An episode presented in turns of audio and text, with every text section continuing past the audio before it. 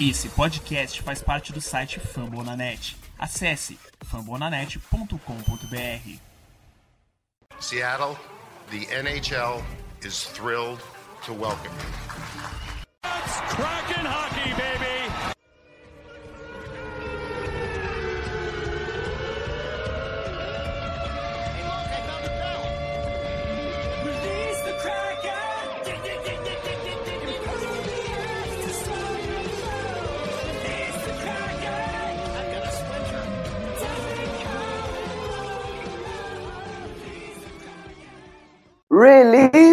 Kraken, estamos de volta. Finalmente, depois de ficar bastante tempo é, sem gravar, óbvio, a gente vem para passar régua e já para passar régua da próxima temporada, não só dessa última temporada que veio.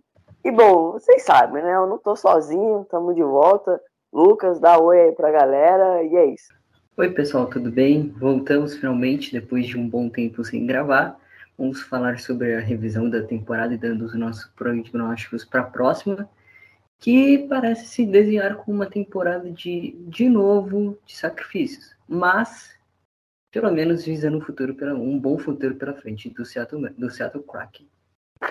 Deu uma trocada aí, mas enfim, se relocando, estamos para é, mais um episódio do Depths. A gente vai fazer essa revisão da temporada. Vamos falar de draft da NHL. Vamos falar aí possíveis da Free Agency. Algumas ideias de trocas aí para Seattle. Promete uma temporada ainda não aquela temporada vencedora, né? Então já fique muito ciente disso. E a gente vai dar, falar também sobre os free agencies do próprio Kraken, além de possíveis free agencies que podem vir pra gente. Então, sem mais delongas, eu sou o Kleber Machado do podcast e o Lucas é o Caio Ribeiro. É o Kleber Machado sempre aí falando merda e o Lucas Caio Ribeiro sempre representando. Então, bora para mais um episódio do Depths of the Kraken. Bom, então vamos lá, vamos começar falando de um review dessa temporada que o Seattle Kraken teve. É, lembrando que foi uma temporada é, de, de, ajustes mesmo, de, de entrosamento. É, Lucas, o que, que, você achou dessa temporada? Já começo é, pedindo sua opinião, o que você achou dessa temporada? Que no mais foi é, achar um time, o próprio nosso próprio técnico Hexton é uma grande experiência, ele que teve experiência de, de playoffs com o Philadelphia Fire, a gente até chegou a falar nos primeiros episódios, é, que seria um cara que seria muito bom para levar o Kraken ao caminho. Talvez não a grandes caminhos, mas para começar a guiar o time, né? Sim, é o famoso começar a plantar semente, né? Porque o Kraken, obviamente, é o primeiro ano da franquia, teve seus problemas é, de no dentro do gelo mesmo, de defensores, dos goleiros, não tão, tão grandes pontuadores. Isso vídeo por causa do draft de expansão, mas deu para perceber que a partir ali, a partir de, desse ponto, o time vai guiando, vai transformando e vai se incorporando ainda mais. É uma temporada, é uma temporada de ajustes, é uma temporada que não tinha muita expectativa, mesmo que se criasse aquela expectativa, porque era um time de expansão, sempre tem aquela questão, será que vai? Será que consegue o primeiro playoff logo no primeiro ano, como o Vegas Golden Knight conseguiu? Então, é uma questão muito debatida no início da temporada, acabou não se vingando, não acontecendo muito por fa vários fatores, Covid também prejudicou bastante o time, lesões também de alguns principais jogadores. O elenco já não era tão bom. E aí teve as lesões de alguns principais jogadores, como o Gendo Shorts, que basicamente perdeu metade da temporada inteira por causa de lesão. Teve o Vicindan que teve seus problemas, principalmente no final da temporada, e acabou mais sendo poupado para não agravar mais a lesão, deve voltar. Tem o Brito Teneve que estava jogando muito bem até meados de dezembro até se machucar, e agora só volta, é, volta nesse ano, né? Volta no ano de 22, 23. Com certeza vai fazer pré-temporada e já está é, já fazendo alguns ajustes nos treinamentos, né, aumentando a intensidade dos treinos, com certeza, nessa temporada.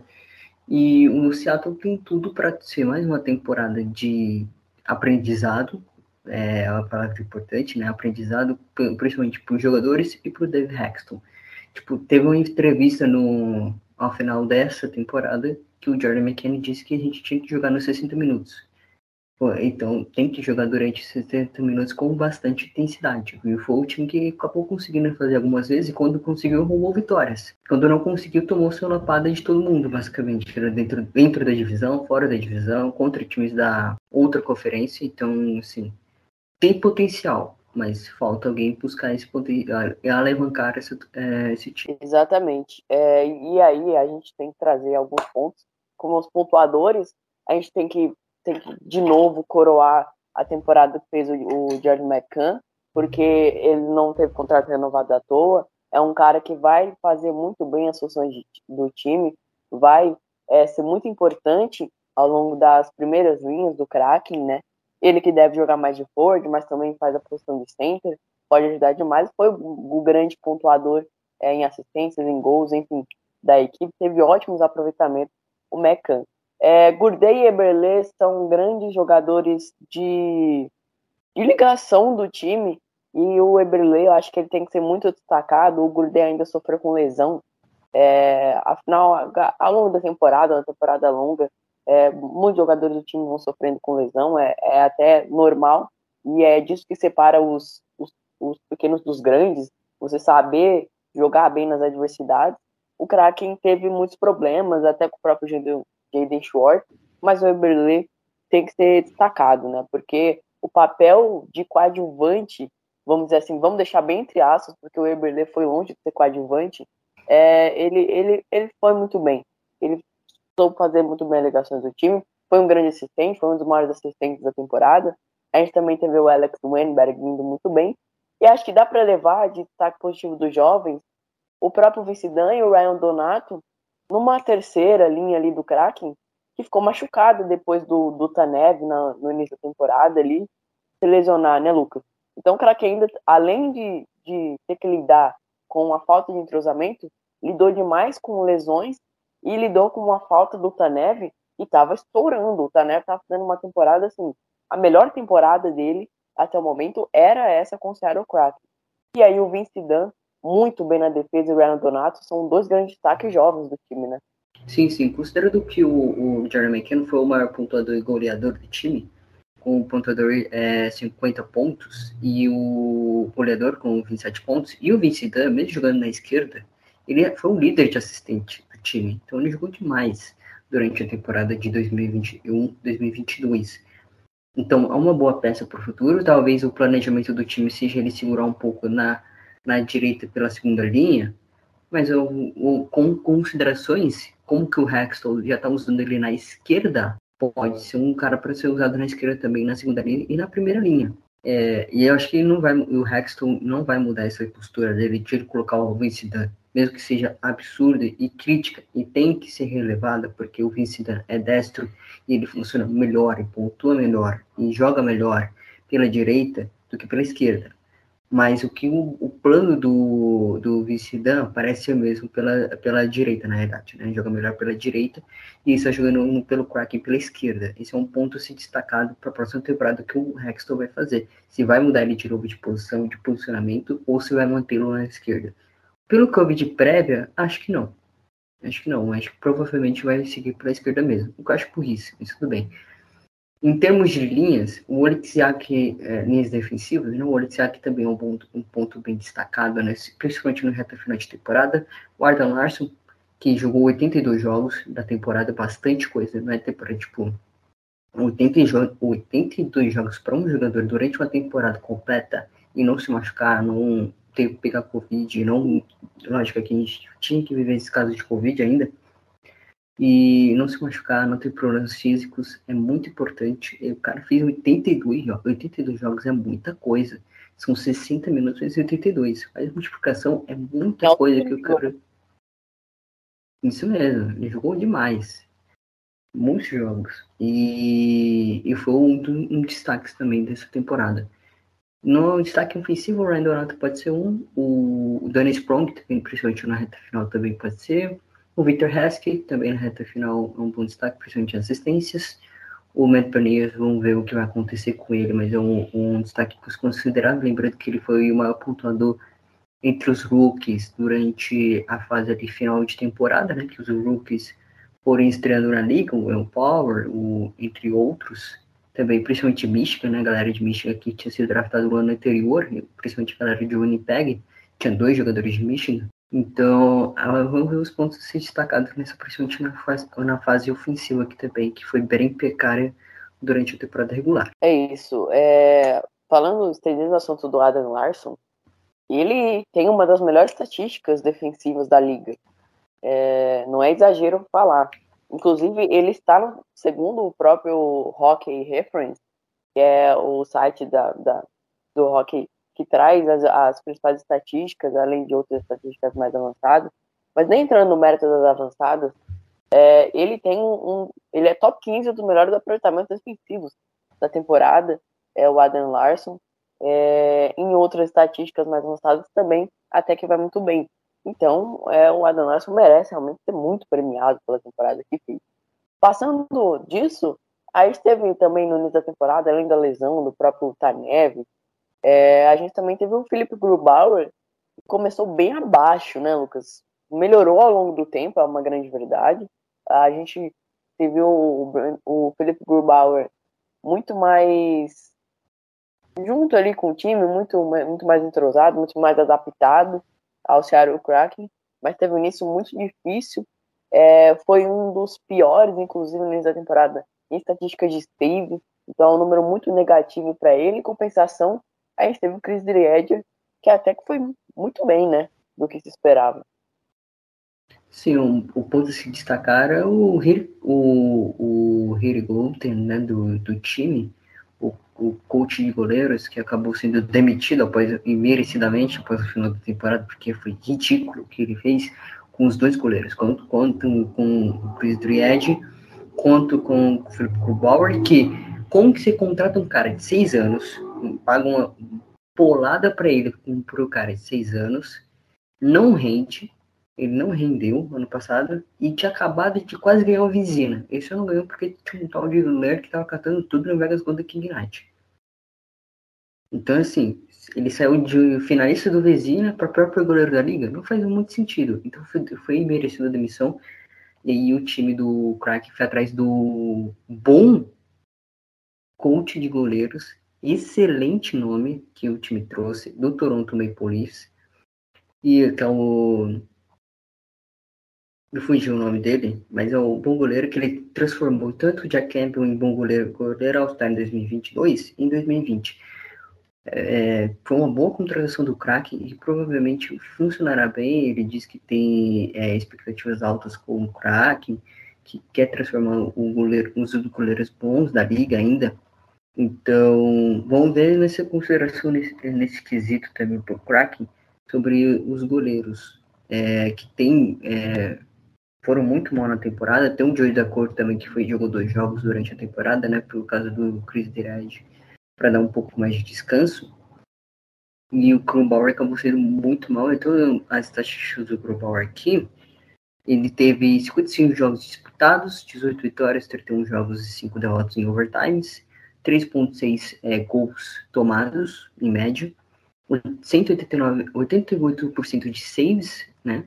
E 164 gols tomados. O Chris Dried foi 27 partidas realizadas, 9 vitórias, 14 derrotas, uma derrota em overtime, 2,69 gols em média tomados, é, 89% de saves e 73 gols tomados. Então, assim, é uma estatística bem ruim, foi um dos piores corpos de goleiros da liga, e o Seattle Kraken traz o, provavelmente um dos melhores é, é, treinadores de goleiro da liga também para a próxima temporada, que provavelmente que passou sete anos no Toronto Maple Leafs e que provavelmente pode trazer boas é, trazer uma boa revolução para o time, né? Principalmente. É, é, o nome dele é o Steve Briere. É, não sei se eu repronuncio, mas é Steve Briere, chegou lá do Toronto Maple Leafs, é o novo coach é, de goleiros do, do crack. Passando isso, é, os números assustam mesmo. É a quarta, acabei de ver aqui, é a quarta, quartos piores números da liga no campo de goleiros. É realmente bem, bem fraco. É, e é isso. Outra situação muito outro vulna- vulnerabilidade do Seattle Kraken foi eficiência em power play. É também a quarta pior eficiência em, em- em power play da liga. Isso ficou muito nítido é, ao longo da temporada, porque o Kraken, quando tinha ritmo, como você disse, quando tinha ritmo, roubava vitórias. Faltou, faltava ritmo em power play. Era um negócio assim muito bizarro.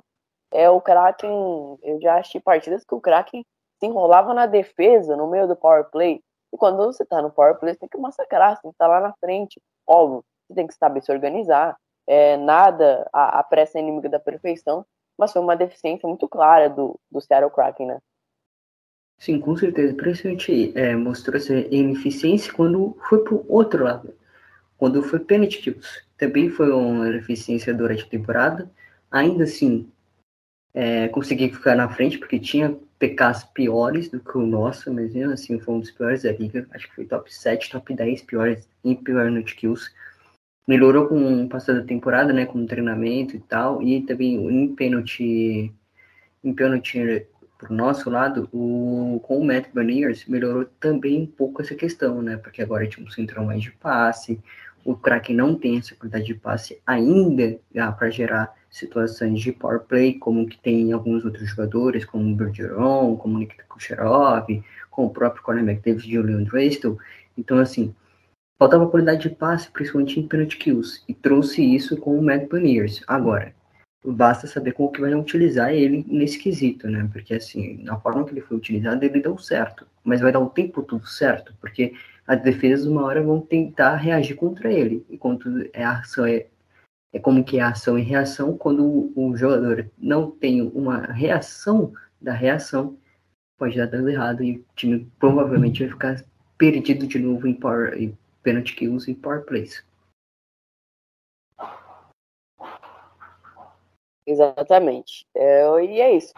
Ao longo da temporada, uma outra característica que o Kraken demorou muito para entrosar, e quando entrosou, pegou um calendário difícil. O Kraken pegou muitas vezes o, o Vegas e o Anaheim Ducks é, ao longo do calendário, e eram duas equipes que brigavam. Né? O Anaheim Ducks deu uma pipocada na reta final, mas quando a gente percebeu que o Kraken parecia estar melhor nas suas ligações, pegou um calendário complicado, pegou até Boston Bruins, é, então foi realmente uma temporada complicada, que é o que a gente esperava. Acho que ninguém esperava de novo um, um Vegas tão um, um, time parecido com o Vegas, que foi tão dominante, foi, foi tão bem logo nos primeiros anos. Então é, é isso, é, é o time começar a melhorar. Acho que a gente pode ver um salto muito maior é, nessa segunda temporada.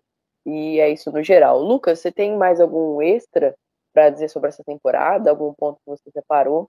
Não, a gente já, já vai seguindo. Não, pode seguir, pode seguir. Tá. Antes de seguir, vamos, vamos improvisar aqui, vamos fazer um prêmio. Vamos usar alguns prêmios aqui, a gente responde aqui de bate-pronto.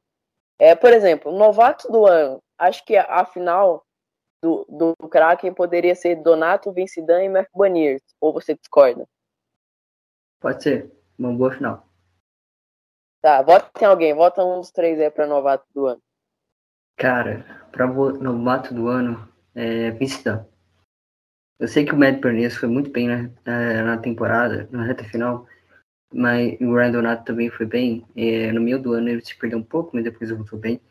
Acho que o Vincidan foi o mais consistente dos três. Principalmente que o Matt Baniers é, teve um espaço a mostrar pequeno, né? É, é isso. Acho que o Beniers é meio desleal colocar ele, porque ele, ele jogou só o final da temporada, né? O, o Vincidan e o Donato jogaram a temporada inteira, e o Vincidan, como você disse, foi muito mais consistente. Então acho que o novato do Seattle Kraken tem que ser o Vincidan, que é um, meu, é um dos meus protegidos, se não o, o meu mais protegido do Seattle Kraken atualmente. É um MVP? Dá risco MVP? Capita, Jerry McCann. É, acho que não foge muito disso, não. O Dennis Hum. Schwartz tinha qualidade suficiente para ser, mas sofreu muito com lesão, né? Então acho que. O, o Ernie Gourdet também. O Ernie Gourdet é aquele o central forte, parrudo, que de segunda linha, é, que gera espaço, que cria situações, e Figueiro. foi isso. Gosta de uma briga. Ama muita briga. O, o Ian. É, uma costa de uma briga sensacional. Toda hora tá arrumando uma. impressionante. Mas é, Jerry McCann, com certeza. É, dá pra colocar um jogador improvável? Jogador improvável, jogador improvável, Vi- Victor Hesk. Victor Hesk. Cole Lynch também, pode ser um dos dois, mas acho que mais Victor Hesk porque ele veio numa troca com o Minnesota Wild, tipo, caminhão de dinheiro, basicamente, que o time deu. Ele até rendeu. Deu umas assistências, fez 3, 4 gols na reta final. É, se mantiver uma estratégia, se ele mantivesse a consistência, se ele tivesse os 82 jogos, ele teria em média 23, 25 gols. Então, assim, muita Heskes. Pra variar o voto, é, é injusto, porque o Tanev mal jogou, mas eu vou de Brandon Tanev e, e é isso. Acho que ele jogou demais. Se ele, é, se ele continuasse mantendo esse nível, o Kraken estaria até em situações muito melhores. O Tanev foi o coração da equipe em muitos momentos. Então, É, não seria, seria, não seria top 5, seria top 10 draft. Ainda assim teria uma temporada bem abaixo, mas pelo menos com o Tanev daria roubar umas vitórias a mais. Sim, exatamente. Então, é, vai ele. Acho que é justíssimo uma menção rosa para o Will Borgen, que junto com o Victor Hess jogaram muito bem no finalzinho da temporada.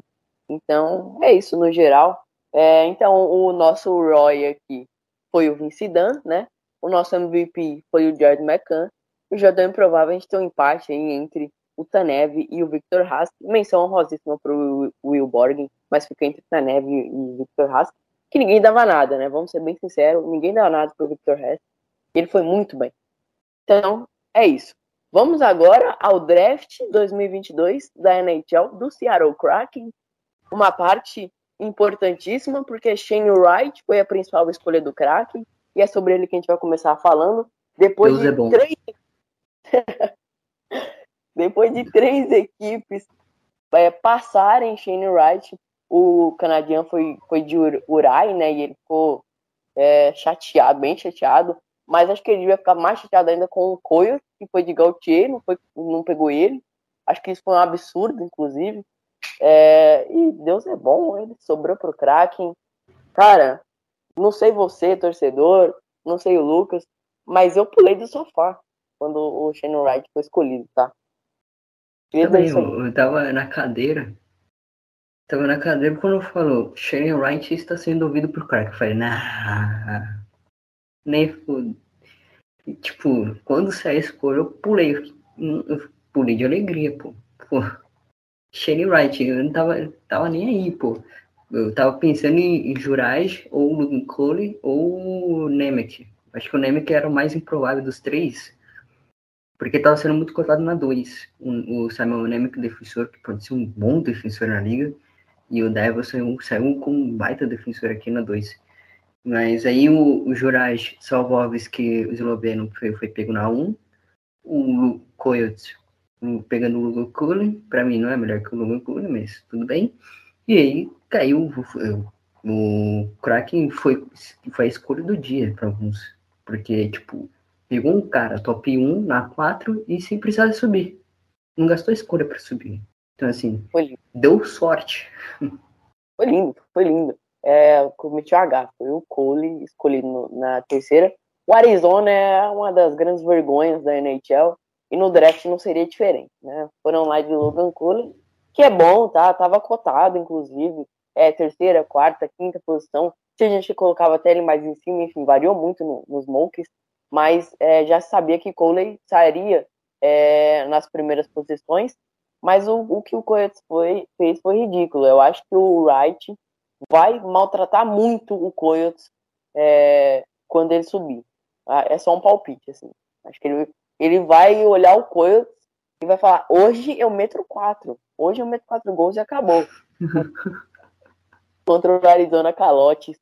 Então, é, é isso. Shane Wright escolhido. Ele quer dar um Tyron Hockey League. É, jogou, joga, jogava né, em Kingston. A gente teve muitos jogadores indo da Ontario Hockey League. É, Lucas, dê suas primeiras impressões, sua opinião, é sua análise já, se quiser, sobre o Shane Wright, a primeira grande escolha do Seattle Kraken no draft de 2022. Excelente escolha. Para muitos, o home run aqui, ou Grand Slam, pegando referências de beisebol, um jogo de rock. Maravilha.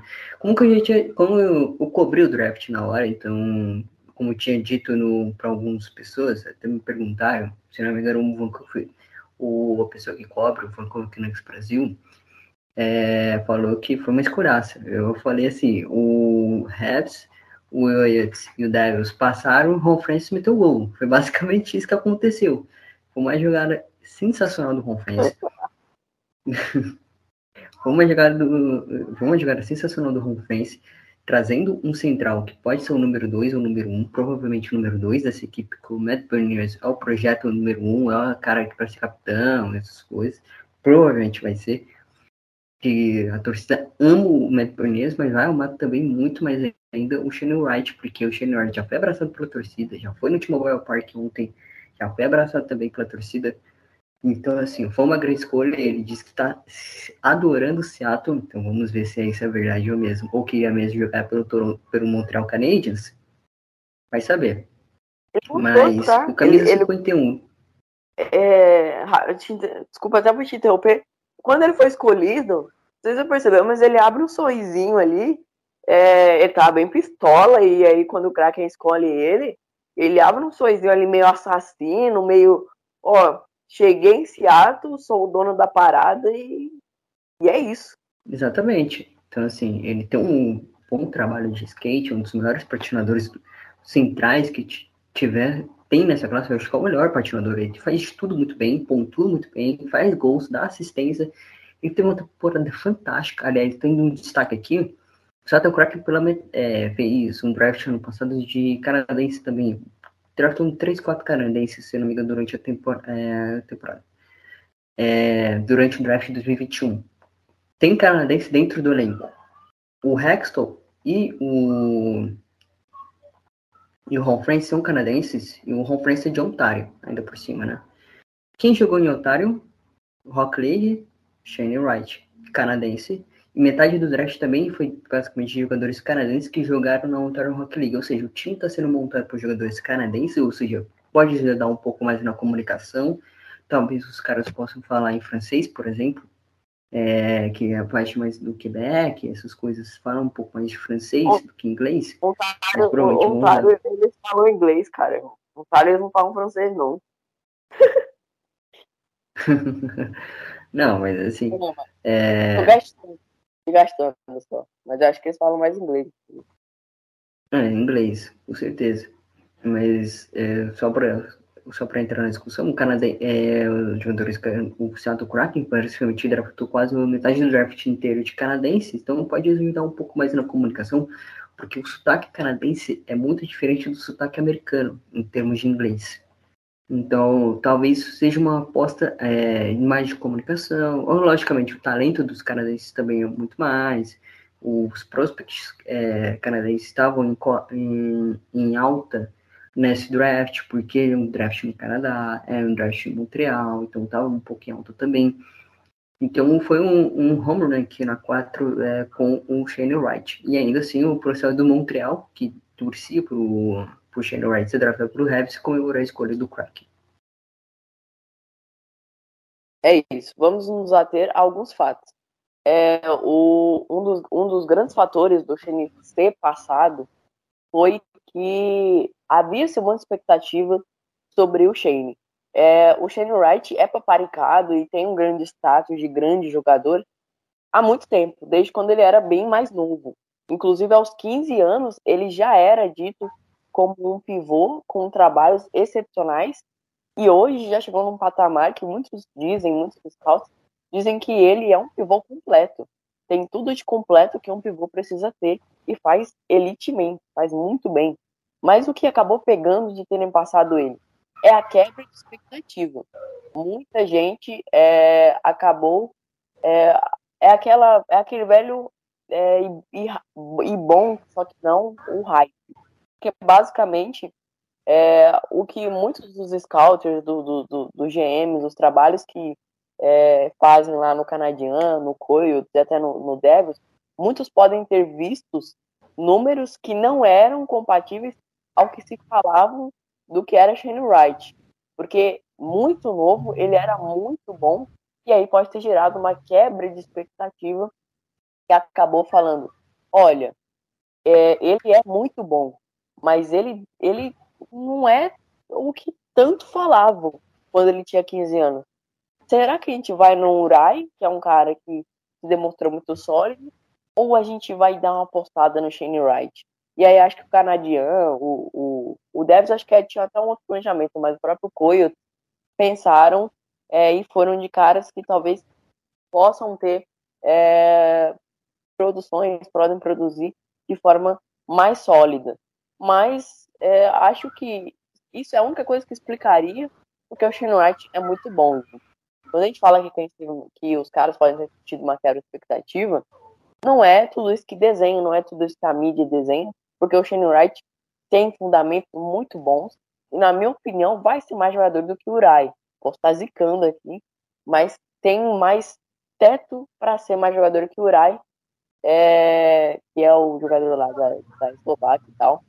Mas o Shane Wright, ele é muito completo. Para você ter um, uma noção, ele é um grande, ele é um grande capitão. Acho que os dois fundamentos que ele faz muito bem, que ele é elite, é o chute ele é um ótimo finalizador, um finalizador elite, e a liderança. Ele é muito líder, ele é muito bom como líder. Em Kingston, ele foi visto como um dos maiores líderes é, da própria liga.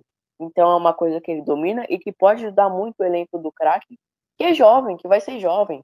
A gente já tem o Vincidan, tem o Donato, tem o próprio Marco Baniers, que também tem que é apto para tal. Então ele foi muito bem, jogou muito bem na seleção sub-17 do Canadá, levou o Canadá ao ouro, inclusive, e como eu disse, é um cara visto com potenciais excepcionais para ser um pivô, além do que o Lucas falou, é um grande patinador. Na minha opinião, não era um, o melhor patinador da classe, mas muitos monkeys variavam, muitos monkeys colocavam ele como um grande patinador, é, o melhor patinador, no caso, e não pode, não, não deve fugir disso. Shane Wright é muito bom, e um cara como o Shane Wright cair na, na quarta escolha, para mim, é quase que um crime, né, Lu? É quase que um crime. O Seattle cometeu um crime no Canadá. É isso. Então, o Shane é muito completo, é muito bom. Então, é isso que a gente espera dele. Acho que, no geral, é, Lucas, se você quiser falar mais alguma coisa, o estilo de jogo do, do Shane é muito dinâmico, é muito bom. Ele é um ótimo jogador que puxa o jogo para cima, ele sabe, ele demonstrou boas características em fazer passes mais difíceis. Taticamente é muito importante o Wright. É, e além, como eu disse, é, chovendo molhado, falar que o chute e a liderança dele são realmente elite. E aí, tá vindo agora para jogar é, no Seattle Kraken. Lucas, tem mais alguma coisa adicional a falar sobre o Shane? Tem um medo. O medo se chama não Shane Wright, mas Dave Hexton. Como que ele vai ser utilizado? Porque assim, você pega o, as estatísticas tal, nossa, o poderio ofensivo dele é sensacional. O poderio de defesa também tem alguns aspectos a ser melhorados, mas ainda assim é um bom jogador na defesa. Talvez com o Rexton na mão, não seja, é tipo você pegar uma Ferrari e bater ela. Talvez pode bater, pode, pode até não. Mas muitos, treinador, muitos treinadores já bateram uma Ferrari, principalmente na NFL. Ou seja, se você pega uma Ferrari no top 4 do draft e bate ela, aí vão te marcar não é pra ter pegado, não é pra ter pegado, não é pra ter pegado. Mas nem que você bate uma quando você pega uma Ferrari e transforma ela num super carro potente turbo e faz ganhar jogos para você, aí eu vou falar, hum, acho que fracassamos, entendeu? Acho que erramos no draft. Então assim, sempre vai, sempre vai ter, ter um ponto e um contraponto. Mas assim, o Hexel vai ter que trabalhar muito com o Shane Wright, vai, é, vai ter esse processo de, de amadurecimento do, do jogo dele, principalmente na defesa. É, como pontuador, como goleador, ele faz muito bem coisas raríssimas de um cara que chama a personalidade para ele, chama o jogo para ele, transforma um jogo difícil num jogo fácil, de tranquilidade, de toque de bola, de toque de punk, na realidade. E com o Matt Bernier na primeira linha, eu até consideraria ele como um jogador. Ele é um central fixo, eu acho que vai ser um central fixo de, é, de segunda linha mesmo. O Berners vai ser o primeiro, é o que muito está se dizendo, né? O Berners como primeira linha e o, Shane Wright como segunda linha. Talvez até é, no futuro, né? Principalmente. Agora não, provavelmente o, o, o Wright usando mais em terceira, quarta, revisando em segunda linha, às vezes, pelo comando técnico do Dev Hexton. Exatamente. É o, o Hextor, ele para mim ele é muito ruim, ele é muito fraco. É, até no quando a gente vai falar do Hector, tem que ser meio imparcial, tal. Mas assim, de opinião pessoal, o Hector para mim é muito ruim, ele é muito fraco. Muito fraco mesmo. Quando eu digo que o Hector é muito fraco, eu digo que ele é um pipoqueiro mesmo. E Ainda foi- bem que ele tem um ano de contrato, ou seja, se ele for mal nesse ano, pode possivelmente ser demitido. Sim, Mas se ele sim. plantar uma boa semente aqui, provavelmente ele vai ficar por pelo menos mais dois anos, três anos. Eu não sei quanto tempo. Ah, não, dois- não, não, não. Por favor, não. por No favor. Warren Boone, pronto, acabou, é isso. Não. Cara, isso seria um pesadelo, sério, seria um pesadelo. Mas eu enfim, também, é. eu acho que o Rexon merece ser demitido e, tipo, dá mais um ano pra ele, beleza, dois anos. Aí deu dois anos, chega, tá bom, obrigado pelos serviços, contrata outro melhor, transforma o time em time campeão, pronto, acabou, é isso. Não, lógico, não é dar água pro vinho que o time vai mudar. Mas o David Hexton, é assim, a contratação eu achei mais ou menos, tal, tá, o primeiro ano eu acho que ele vai tá, quer tentar plantar o terreno não fez uma coisa nem outra, nem plantou um terreno, nem, nem colheu frutos, né? Até agora não colheu frutos. É, primeiro, na primeira temporada não colheu um, um bom terreno, não fez um bom terreno, e agora na segunda provavelmente terá que fazer um bom terreno, senão vai cair.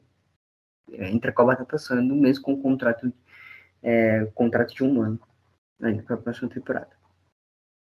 Pois é, cara. Então, é. Vamos ver o que, que o Hector vai fazer. É, abre aspas aqui, rapidinho, abre aspas. Eu definitivamente vou ter um chip no meu ombro com isso.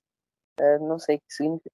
Definitivamente terei um pouco mais de motivação. Sempre fui automotivado, sempre me esforcei internamente, mas definitivamente vai me dar um pouco mais de fogo, com certeza, disse Shane Wright, pistola da vida, ao ser Não, passado esse chip no meu ombro é porque ele teve uma lesão, cara. Foi por isso. Aí ele acha que foi por causa de problemas médicos que ele caiu. Ah, sim. Tá. É, é a tradução aqui. gente. É, Então. enfim, É basicamente isso. Beleza. É, e o N. Gretzky é, fez uma ligação pra ele, inclusive, né, Lucas? Ele ligou lá. Sim, Encorajou. durante, durante o, a caída dele, né? Ele fez uma ligação, ele percebeu que o que estava acontecendo, deu uma ligada. Ô, Sherrod, fica assim, não, tranquilo. Normal, você cair e tal. é, é, Mano, o cara deve ter tomado um susto. Do nada tá ligando pra você, tá caindo no draft, do nada liga pra você o Wayne Gretzky. Aí eu falo, cara, o que tá acontecendo? Porque assim, você tá caindo no draft, você tá vendo, puta, queria ir pra Canadiens, agora nem sei pra onde que eu vou cair. Aí do nada toca o seu telefone, aí tá só o maior da história da NHL te ligando. Pá, do nada, assim. Então assim. Uau, impressionante essa história. E ele foi procurar o número do, do, do Shane. Ele não tinha o número. Ele fez os, con- os contatos mais possíveis e impossíveis para conseguir achar o número do Shane e ligou pro Shane. Então, assim, além do cara te ligar, o cara ele se preocupou em fazer um sacrifício de tentar achar o seu número é, e te ligar para te encorajar, para te ajudar, enfim. Então, isso, isso foi realmente um negócio assim muito, muito maneiro da parte do Gretzky da massa, o eterno Gretzky, o maior jogador da história da NHL e o melhor também. Então, é isso aí. Vamos agora para uma próxima escolha do Seattle Kraken, depois de ser escolhida, escolhido na quarta, o nosso querido Shane Wright, o Kraken tinha um, um caminhão de picks de, de segundo round, tinha bastante, até acumulou, né, é, ao longo da temporada, e foi de Yerger Firkus, é, right winger, é, para jogar no Seattle Kraken, mais uma boa escolha, mais uma escolha de um cara consistente, com números consistentes, e um, um cara que, sem dúvida, pode ajudar demais o Matthew Baniers e o Shane Wright nas pontas ali. O Firkus, ele que é, fez muito bons números na WHL, é, foi, foi um, um dos grandes principais jogadores do ataque, é, e subiu significativamente é, no, no draft, porque se achavam que ele poderia é, ter sido escolhido até um pouquinho depois, mas nada que fugiria, nada muito radical também. Ele é rápido, é um jogador que tem uma característica muito de velocidade e é um cara que tem muita habilidade. Lucas, o que você achou da escolha do Yergli Percus? Na realidade, ele estava sendo cotado para a primeira rodada. Estava de um range de meio de final de draft e acabou caindo possivelmente para o seu tamanho, né? Que ele tem 170 pounds e 5,9 de altura. É, peça, na realidade, 5,9 de peça, foot. Então, assim, é, um, é um cara muito pequeno, mas ainda um pouco ligeirinho, de, joga de winger. Então, se no ano passado o time foi de defensor, também dá uma curiosidade aí, também da HL, do Regina Pets, é, da WHL, esse ano foi de forward e de é, forward winger, né, basicamente, fazendo a transição aí é, para o Seattle Kraken. Possivelmente um, um bom winger aí para segunda linha, terceira, talvez. É, foi uma boa escolha na segunda rodada, uma das melhores da segunda rodada, talvez, do Seattle Kraken.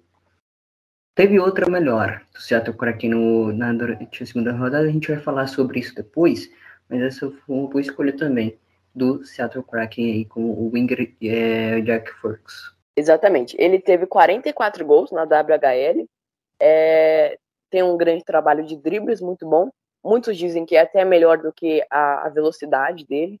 É, dizem que o trabalho de dribles dele é elite, é um cara que é bem habilidoso.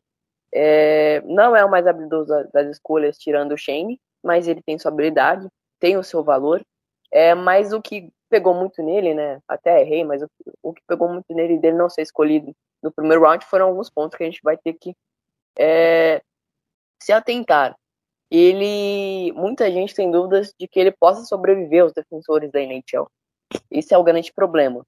Até aqui ele é, ele vem fazendo muito bem o seu papel, foi um dos grandes destaques. É, mas muitos dizem que ele não vai vencer o duelo com os defensores da NHL e que pode ser uma grande deficiência do próprio é, Firkus é, jogar ali né, na posição de, de right winger e tal. Então é isso que deixou bem bem atrás, além do fato dele ser um jogador bem leve, tá? Ele tem aí, é, segundo o T Atlético, 70 quilos. Ele, para jogar na NHL, pode sofrer um pouco, mas de resto, ele é muito bom em atacar em ângulos. É um cara que, e segundo o EliteProspect.com, é um cara que é um jogador muito importante taticamente e que, se fosse para definir uma das suas melhores características, seria atacar em ângulos. É um cara que vamos ver como é que o Herxon vai fazer esse trabalho é, com, com o próprio Firkus. Gostei demais do cara, tá? Assim, já partindo para a personalidade e tal. É um cara que eu stalkei, eu segui todo mundo, todo mundo que o Kraken escolheu eu fui lá e segui no Instagram, né? É de lei. Os caras que todo meu time escolhe, eu sigo. E basicamente é o Ruivão, é o Ruivão da massa. Basicamente é isso. O Fircus. Vamos agora para a terceira escolha do Kraken na noite. É Jane Niemann foi o escolhido right winger finlandês. Ele é de 2004 ele. Lembrando que esses jogadores ah, vai demorar, tá? Demora para chegar na NHL, vai demorar. Ele tem uma patinação bem abaixo, talvez essa seja a grande deficiência dele. Ele não é um grande patinador, mas de resto faz muito bem, tanto na habilidade com o puck, tanto no QI de hockey, de hockey que é elevado, ele tem um bom QI de hockey, é uma das grandes características dele, e é um cara que tem um chute bem acima da média. Talvez ele tenha sido escolhido, né, Lucas, só para reforçar alguns setores mais baixos da equipe e para justamente reforçar o setor de finalização. E é um cara muito inteligente, tem um jogo muito inteligente. Então acho que é isso que acabou chamando a atenção, né, do finlandês. Exatamente, é um jogo mais inteligente, de puck mesmo. Ou seja, um, o Kraken está draftando a pelo menos ao que se parece, um jogo mais inteligente, mais consistente. Então, possivelmente um cara para se adaptar ainda, é, vai trabalhar ainda com na equipe, na equipe finlandesa que ele está, no Jenny Mínima, e foi listado como o 24 jogador europeu ranqueado foi uma boa escolha aqui é, no alcance dele, escolha 49. Não. É, foi, em, em valor foi muito boa, porque estava listado também para ser uma escolha top, top topo de draft de segunda rodada, mas acabou caindo e caiu no nosso colo na 49, tranquilaço. O Kraken fazendo por enquanto até o então, até, até, até o, o, a saída do Furks, o Neiman e o Shannon Wright, um draft mais ofensivo, que acabou sendo depois é, com as outras escolhas. Exato, o Kraken está apostando, né? O Kraken claramente está é, apostando em jogadores que foram subestimados é, no, no, pela, pela mídia em geral, como o próprio Firkus, e o Niman também foi um cara que não digo que ele foi subestimado, acho que o Firkus é muito mais, é muito mais uma aposta do que o próprio Niman, mas é um cara também que o Kraken está apostando. E o Kraken, vamos combinar que também sobrou, né? Sobrou jogadores pro Kraken nesse draft. Irmão, você explica o quê? Deus quis, Deus quis, ou, ou se você acredita em qualquer outra coisa lá, universo, qualquer outra coisa que você esteja acreditando nesse momento, o universo, alguma energia aí, alguma coisa quis, porque sobrou muita coisa é, boa pro Seattle Kraken ao longo do draft, e o Shane Wright foi só uma delas. Então é isso. Bom, além de ser um bom pontuador, tem um grande QI com o Puck, ele tem um grande leque de finalizações. No hockey europeu, ele foi visto como um dos jogadores mais habilidosos em questões de finalizações e é um dos é, foi dito inclusive como um dos melhores finalizadores da classe. Então, é, nesse quesito, então fica aí o olho pro Nima. Acho que esses três caras são caras para você ficar bem de olho mesmo principalmente o Niman e o Firkus, porque são grandes apostas e que podem dar muito certo. O finlandês é Niman, tem um grande talento em zona ofensiva, enfim, é isso. Vamos à próxima escolha. Agora tra trazendo profundidade, é Niklas Koko, goleirão, é, também finlandês. Lucas, diga o que você achou da escolha do Niklas Koko. Profundidade e um goleiro bem sólido. Né? É um projeto, né? De antemão, já uh, pensando em draft fluido, o Kraken, eu tinha achado que o Kraken tinha errado na escolha, mas depois pensando bem e depois considerando e vendo algumas análises sobre ele, foi uma escolha mais para projeto. Lembrando que o Kraken não tem goleiro para. Não tem goleiro, basicamente, para dentro do seu sistema, né?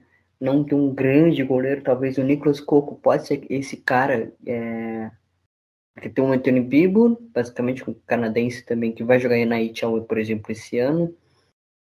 Tem o Joey Gadacor, que provavelmente vai subir para a NHL, já que o Chris Dredd está machucado, né, vai ficar fora por, por um ano, literalmente, ele teve uma lesão durante o campeonato do, do, do durante o campeonato mundial pela seleção canadense, durante a final, ele jogou todo, todo o torneio machucado e acabou, e acabou ficando fora da temporada é, desse ano de 2022-2023. Então, talvez o, a alternativa seja ou o Joey da Cor ou um goleiro vindo do, da Free Agents, mais sobre ainda nesse podcast. Mas falando do Nicolas Coco, é um projeto que o, o Home Friends arriscou aqui na segunda rodada. É, e aí acho que quando você tem um caminhão de escolha segundo round, você tem que apostar, né? acho que aí vem uma aposta do Kraken. É, acho que também faz muito bem, porque o Kraken, como disse, vai lembrar que o Kraken precisa reforçar o Coachella Valley, né? Então, teve também que pensar muito nisso, nas suas escolhas. O Coachella Valley, que inclusive está assim, tá a sua arena construída, não é mesmo, Lucas? Fugindo um pouquinho aqui. Sim, está sendo construída a sua arena, provavelmente vai estrear ainda, ainda nesse campo de treinamento, se não me engano. E já tem contratações também acontecendo por lá. É isso. É, próxima escolha, então, depois desse caminhão de escolha de, de segundo round, David Goyet, ou chame, ou David Goyet, ou David Goiaba, como eu chamo, é ele que veio do Sudbury, também da Ontario Hockey League. Ele é de 2004. É, a, Aqui eu acho até meio bizarro o sistema de, de altura dos Estados Unidos, mas enfim. É, então nem vou, nem vou falar, nem vou me arriscar. É, o Goiás foi um dos principais jogadores do Sudbury, se não o principal. Jogou muitos minutos é, na Ontario Hockey League. Foi convidado para a equipe sub-18 do Canadá e acabou sendo. É, e foi a 11 escolha do seu draft da Ontario Hockey League. Para não fugir aqui, é, uma coisa que eu esqueci de passar é que. Ah, não, não, tá certo, tá. Esquece, corta essa parte, tá, Luca? Um, dois, três. Então, é muito, muito consistente, muito sólido o jogador da Ontario Hockey League. Então, vamos aguardar uma outra boa aposta do Seattle Kraken, o David Goyet. Ele é visto como um atacante muito talentoso é, e também outro cara que foi trazido por ter boas habilidades é, na finalização, é o, o David Goyet. Então, pode ajudar demais. Ele que é um center, pode ser um center para linhas mais baixas, para o Kraken, pode ajudar demais trazendo esse fundamento dele, que é muito bom, né, Lucas, da finalização. Exatamente, ele pode ser um central, pode ser um jogador de winger, ele que foi uma segunda escolha, é, segundo round, né, pique 61, e ele foi o grande pontuador do Sandburg, como você falou, ele fez 66 jogos, 73 pontos, foi uma produção altíssima dele em alto nível dentro do da Ontario Hockey League. Exatamente. Então, mais, um, mais uma escolha do Seattle Kraken. Lembrando que a Ontario League tem lá o seu próprio draft antes, tá? E aí ele foi o décimo, a décima primeira escolha do draft de lá. E aí já no draft da, da NHL ele foi a escolha do segundo round. Vamos à escolha, é, a próxima escolha, a 68, Ty Nelson. É, finalmente o Kraken foi um defensor. Aleluia é, também da Ontario Hockey League, mais um canadense. É, Lucas, diga mais sobre a escolha do Ty Nelson. Finalmente o Kraken havia escolhido um defensor, né? Aleluia! E foi um home run. Assim como o Shannon Wright também foi um home run, aqui também foi um home run, porque o Ty Nelson, ele é muito bom. Ele é um, um defensor físico, ele sabe jogar contra as costas, contra a parede, e sabe esse, é, proteger muito bem a linha de chute do, do atacante. Então, assim, ele tem várias qualidades de um grande defensor, ele é defensor parrudo, físico, joga físico contra outros jogadores. E também no jogo ofensivo ele joga curto, ele consegue fazer bons passes curtos, é, principalmente de ligação, né? Fazendo aquela mini triangulação entre parede, puck e, e, o, e a chegada da, da linha ofensiva. Então, ele pode fazer, ele tem esse tipo de qualidade também. Além de ter sido uma escolha de 68 pique que estava como range de segunda rodada. Então, assim, ele foi escolha de terceira rodada, sendo que era pique de segunda rodada. Então, se foi um home run aqui no Conta Nelson. O Sato que tinha passado o Lenny Houston, que foi uma escolha do Canadiens, Daniel Spike, escolha do Canadiens, pega um Ty Nelson basicamente na terceira rodada, ele fez escolha de segundo. Incrível isso.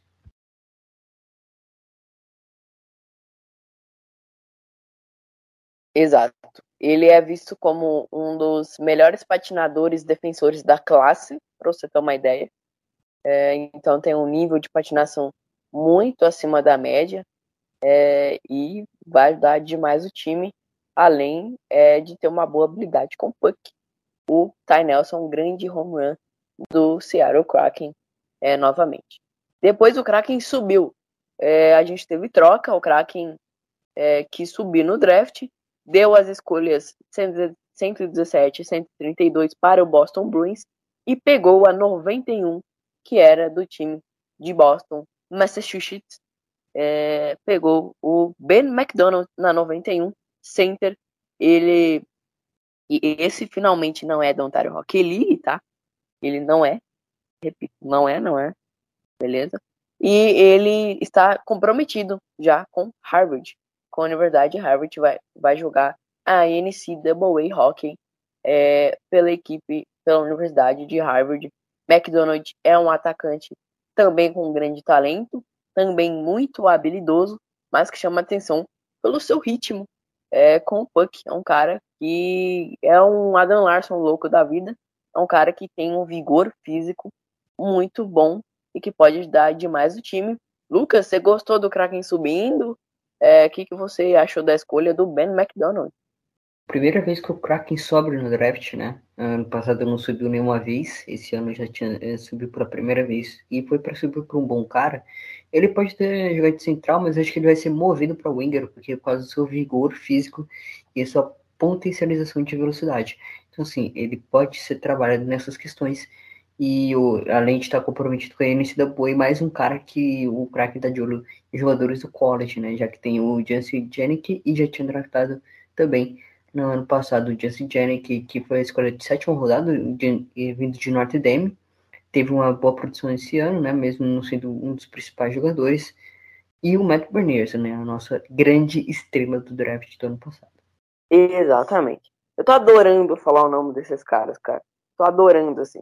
David Goyette, David Goyette, Ben McDonald, e o próximo, escolha número 100, Tyson Giganot eu acho que eu falei certo, mais um defensor, esse left, né, esse canhoto é, do lado esquerdo, é o Tyson Gigano, de jogador aí também de 2004. Ele é um dos, um dos melhores defensores da BCHL, é, foi muito bem, é um defensor que sabe fazer gols é, e está comprometido com a Universidade de Wisconsin o Gigano é um defensor que tem esse grande talento, além de ter um bom QI ofensivo, como eu disse. Ou seja, é um defensor é, com características mais ofensivas, é mais goleador, o Tyson Gigano. É, e foi escolhido aí, ele que era de West Kenloan, Kenloan, acho que é, acho que é assim, West Kenloan da BCHL, Lucas, escolha número 100, Tyson Gigano. Mais um projeto de defensor aqui na, na quarta rodada, né? É um cara sólido que pode ter pretensões aí de futuras de segunda linha, possivelmente, considerando que o Vince Dan joga na direita, na esquerda nesse ano, é, e o Rex tá jogando com ele na esquerda, possivelmente ele vai ser ou um cara de terceira linha, de segundo de direita ou de esquerda, dependendo é, no futuro do time, né? Mas é um projeto aí para defensor na quarta rodada. Aí vem a escolha feita por Ron France, outra boa escolha aqui do Seattle Kraken. Um draft bastante de valor, né? Esse time fez. Exatamente. É... Lucas, você não falou o nome dele. Repita comigo. Tyson Gigano. Fala aí, fala aí. Tyson Gigano. Não, não, mas você tem, tem que falar com, com o coração, cara.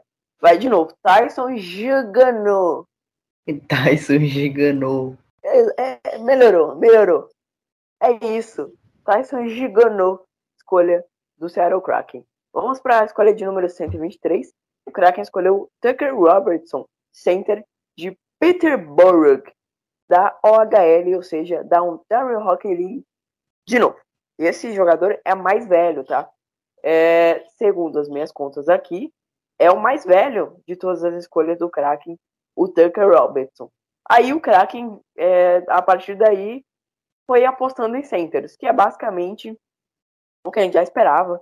Afinal, é uma posição muito valiosa. O Kraken foi lá é, e começou a sair draftando o center adoidado, porque é aquilo, quanto mais dados você tem, melhor a chance de acertar. E o Kraken na 123 foi de Tucker Robertson. Ele que é um jogador que tem uma patinação preocupante, não é um bom patinador. É, as suas habilidades é, são médias, podemos dizer assim.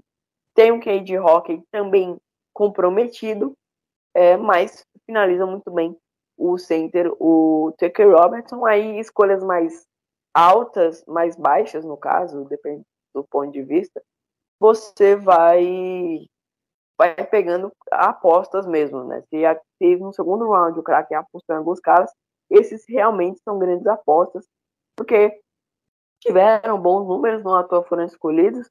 Ele é um atacante é, muito bom na finalização, como eu disse, e aí é uma aposta, né? Ele tem 1,75 de altura, é, mas não tem medo de ir para áreas difíceis na zona ofensiva, segundo o Elite Prospect, e também é, segundo o próprio The Athletic. Então é um cara, é, mais um finalizador agregador, podemos dizer assim. Mas um finalizador agregador, né? Podemos dizer assim, porque é um projeto também é, vindo na quarta rodada, um projeto até que sólido, vamos dizer assim. É, outro valor também de quarta rodada, né? É, uma aposta. Então, podemos dizer que o Kraken fazendo muitas apostas, principalmente em, rounds finais, né? As duas últimas também tivemos em rounds finais. E com isso, o Kraken faz outra aposta aqui com o Tucker Robertson na vigésima na quarta rodada com a 1, 2, 3 pick. É isso. É, é, Seattle Kraken Select na 134, Barry Hall, center é, de Draintree Academy. É, Hall é um atacante também altamente habilidoso. E é isso também, é um jogador. Esse já tem uma, uma característica muito mais de habilidade, muito mais. Isso é um jogador rápido, de ter uma boa patinação. E mais um center escolhido pelo Seattle Kraken, né, Lucas? Isso, mas eu sinto que pode ser movido para winger se for o caso. E mais um centro que é projeto e que tem, vai, jogar com o Tucker Robertson. Os dois vão jogar junto em Harvard na próxima temporada. É isso, fiquem de olho em Wisconsin, tá? É, até pelo próprio pelo próprio Tyson Giganot. E ficam de olho também em Harvard, que vai ter esses dois jogadores é, do Seattle Kraken, tá? Então, uma recomendação para você que me assiste e, ou pretende assistir NCAA Hockey, fiquem de olho em Harvard e, e em Wisconsin. Enfim, escolha 196, Kraken Select, Kyle Jackson, center de North Bay, outro da Ontario Hockey League. Esse, ele é o mais velho, inclusive, tá? O Tucker Roberts é o segundo mais velho, o Kyle Jackson é o mais velho de 2002. Jackson teve uma temporada muito promissora, apesar de não ter sido draftado, né?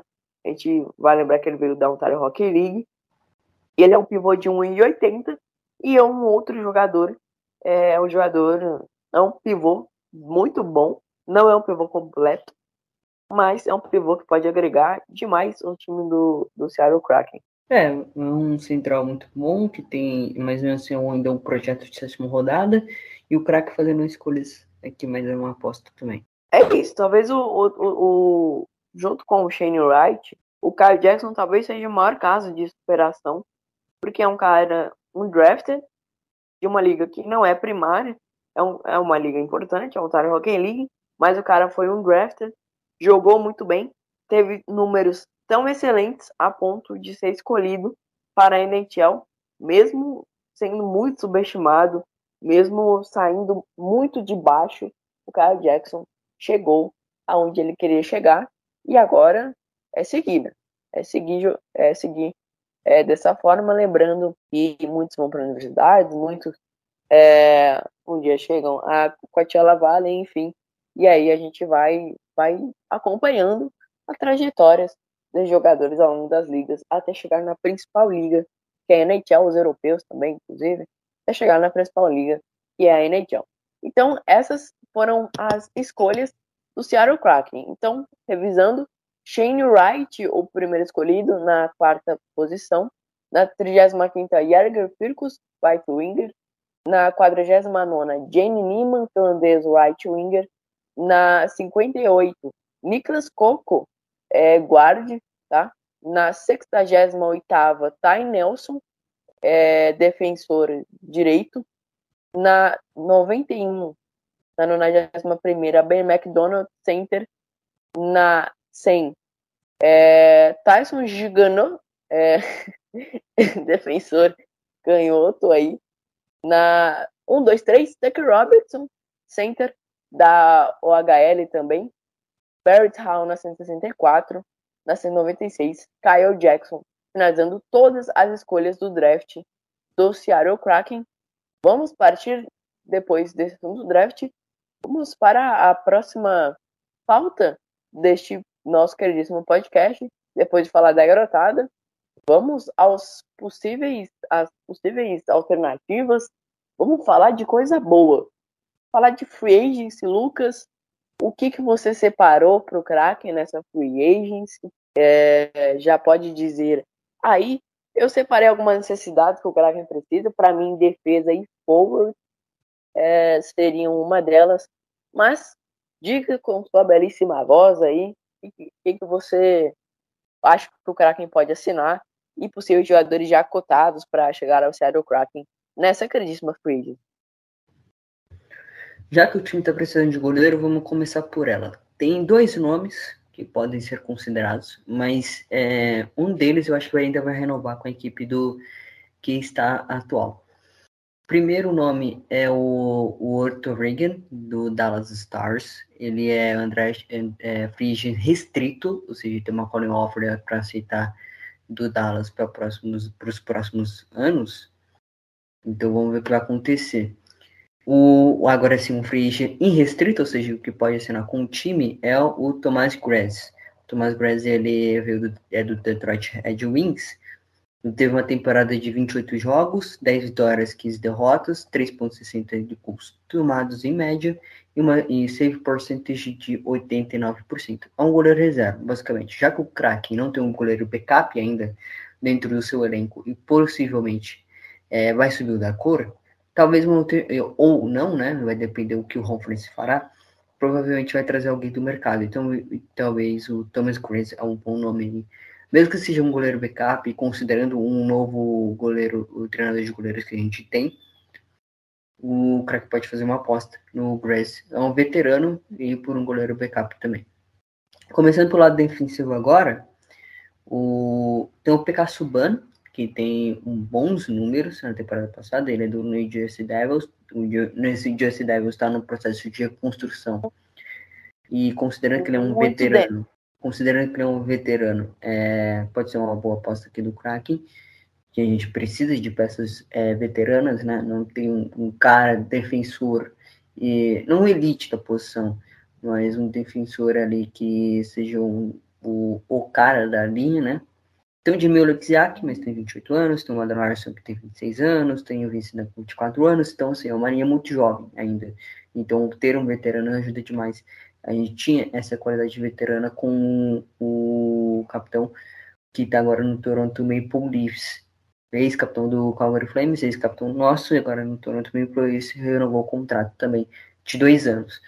E agora pode ser a alternativa, pode ser o PK Subban, que teve 136 jogos na temporada passada, 5 gols, 17 assistências e 22 pontos marcados. E pode ser uma alternativa.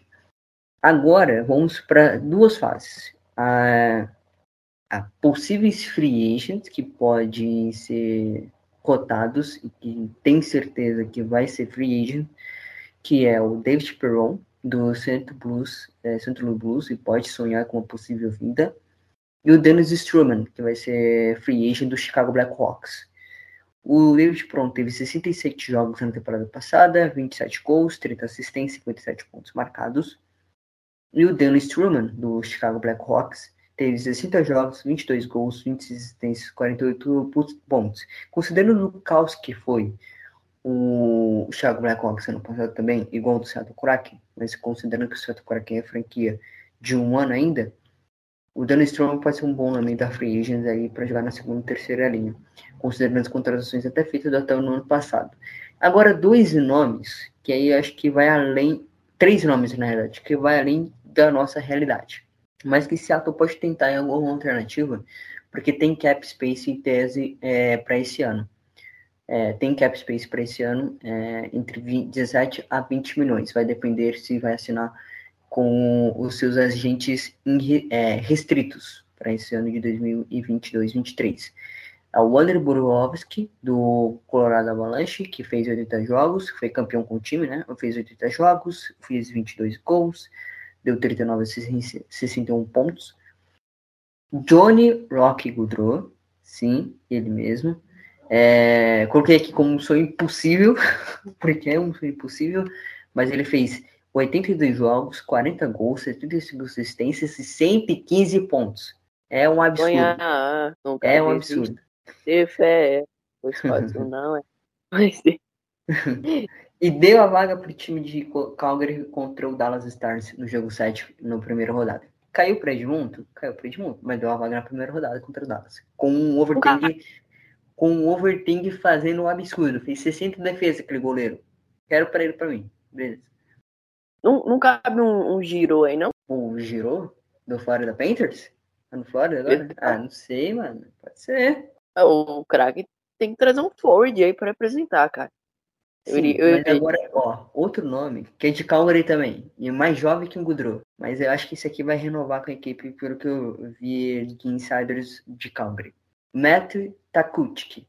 Sim, ele tá free agent também, tem 24 anos, esse garoto fez 82 jogos, 42 gols, 62 assistências.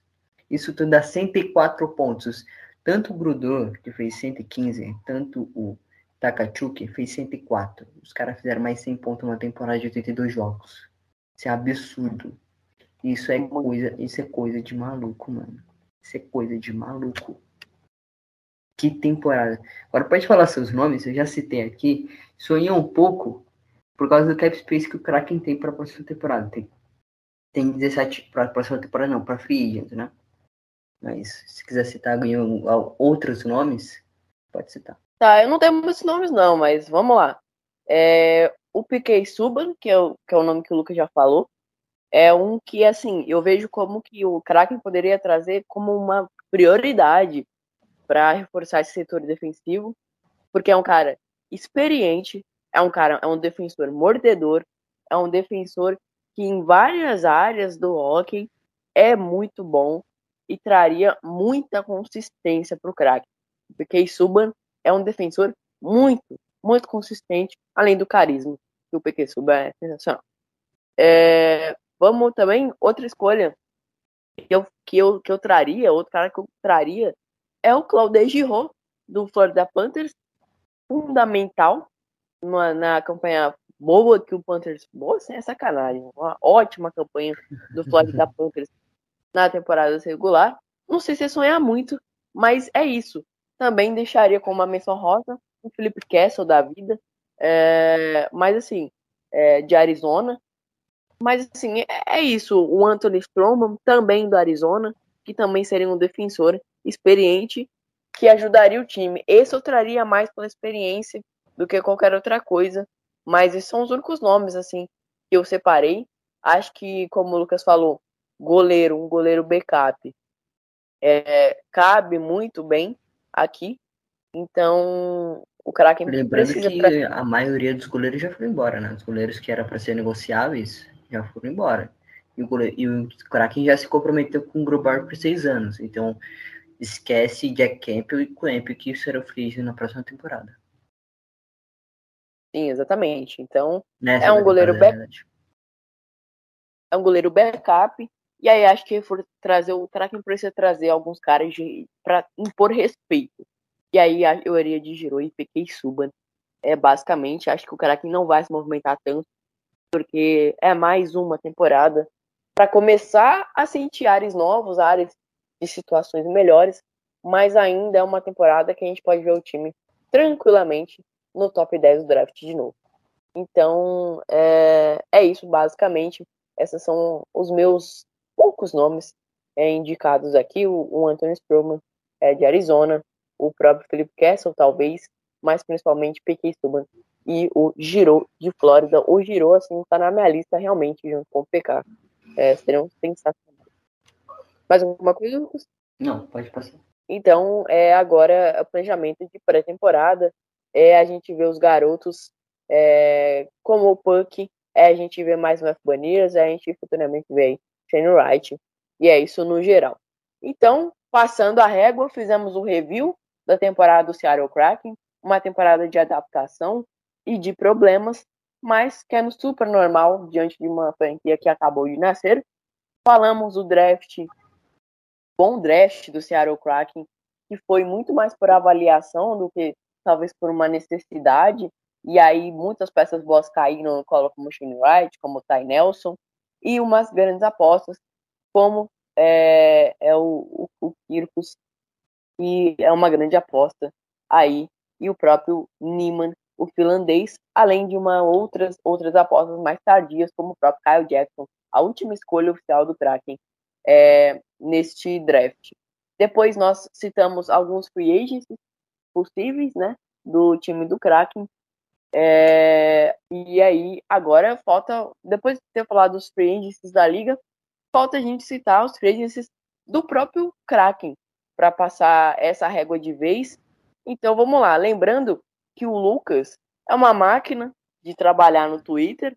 Ele, na maioria das vezes, ele que tá lá no Twitter, tal, é, do Devs of the Kraken.